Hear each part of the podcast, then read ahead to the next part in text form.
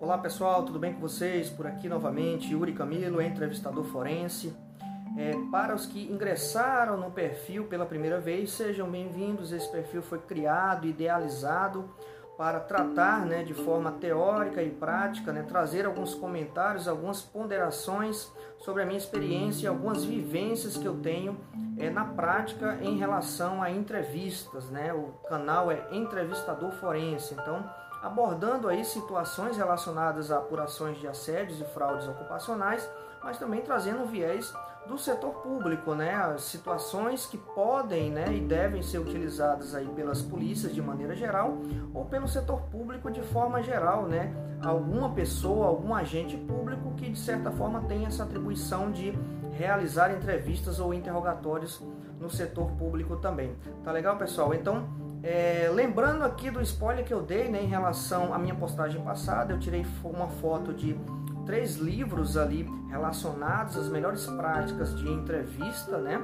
É, e esses, é, esse vídeo que eu estou trazendo hoje para vocês, pessoal, e essa sequência que vai vir na, na, em seguida, é justamente é, atendendo a pedidos, tá bom? Então eu tive é, comentários e tive pedidos aqui pelo próprio Instagram mas também tive pedidos pelo é, WhatsApp, né, para apresentar algum tipo de bibliografia ou literatura relacionada às melhores práticas de entrevistas no Brasil. Então, é, baseado ali naquela postagem que eu fiz de três livros, eu vou trazer para vocês aqui o primeiro livro, tá legal? Que é esse aqui, ó. É o Guia de Entrevista Investigativa, pessoal. Guia de Entrevista Investigativa uma coletânea das melhores práticas para obtenção de testemunhos e declarações. Então tem como autores né, o André Paulo Malma tá? e o Maurício Viegas Pinto. Eu vou deixar aí na descrição é, desse vídeo informações aqui sobre é, como adquiri-lo tá? e também informações sobre é, os autores. Tá? Lembrando aqui que eu não estou é, fazendo mechan, né? não tô, nem conheço na verdade os autores, é, o meu intuito aqui é de divulgar para as pessoas que seguem o perfil Entrevistador Forense é, livros, né, bibliografia sobre as melhores práticas de entrevistas. Então eu comprei esse livro já tem um certo tempo, já li, já o li, tá? Muito bom livro, tá legal? Vou deixar informações aí para vocês na, na descrição para quem quiser se aprofundar, ou pode até me procurar também que eu passo maiores detalhes, tá legal? É, falando um pouco sobre esse livro, pessoal, gostei bastante dele, tá? ele tem um viés aqui é, interessante voltado para o setor público, né, que seria obtenção de testemunhos e declarações, né, um viés bem voltado para o setor público, mas ele também pode ser muito utilizado no setor corporativo. Então, os entrevistadores que atuam no setor corporativo, eles podem né, abrir os olhos, né, abrir a mente e utilizar né, o que é, é escrito aqui nesse livro e as lições aqui desse livro teóricas e práticas para utilizar nas suas entrevistas corporativas também. Tá legal, pessoal? É, ele traz algumas situações interessantes aqui que eu vou colocar para vocês, tá?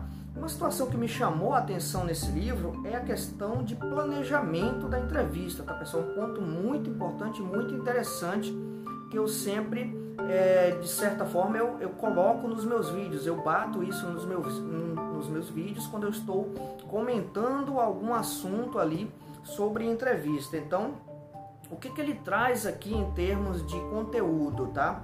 É, um planejamento da entrevista, como eu já falei, ele tem até um ele tem até um manual aqui, né? Um modelo, na verdade, sobre um plano de entrevista, informações do pessoal que vai compor a entrevista, por exemplo, o entrevistador principal, o chefe da equipe, é, entrevistadores assistentes, né? As instalações, o material que vai ser utilizado, perfil do declarante, ou seja, o perfil do entrevistado, ou seja, aquele background do entrevistado.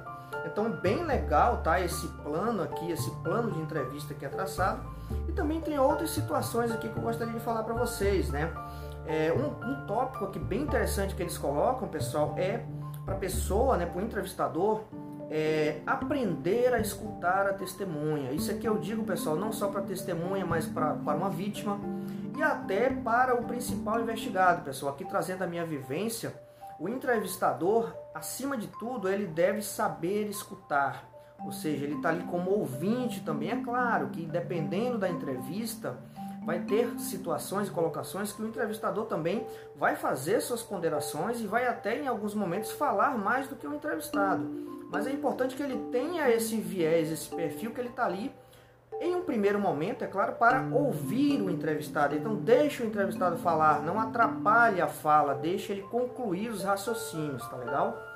Um outro, uma outra situação legal aqui é, é a preparação adequada para o local da entrevista.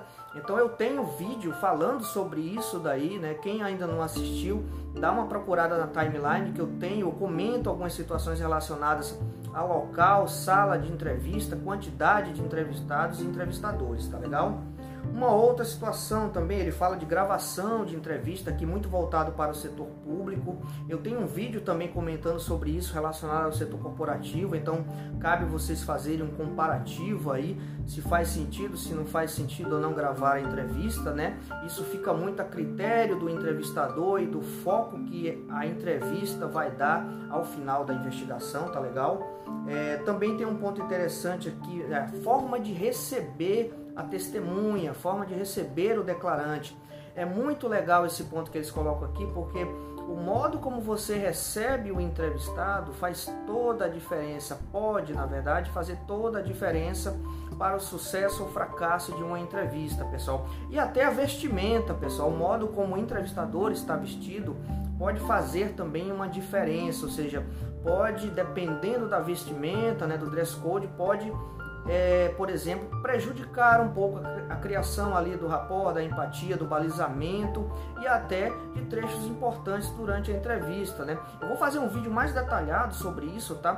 Falando um pouquinho até de roupa, né, e vestimenta, né, adequação do entrevistador ao ambiente que ele está sendo colocado ali para fazer as entrevistas. Então é muito legal. Eu vou fazer um vídeo é, específico sobre essa situação de é, roupa do entrevistador, né, e se faz sentido ou não ele se adequar ali é, ao modo de vestir, ao modo do local até, né, eu como atuo em todo o Brasil, então conheço diversas pessoas, culturas, né, relacionadas a entrevistados, e é muito interessante a gente se adequar a isso. Então vou trazer um vídeo, vou trazer um, um alguns comentários sobre isso, tá bom?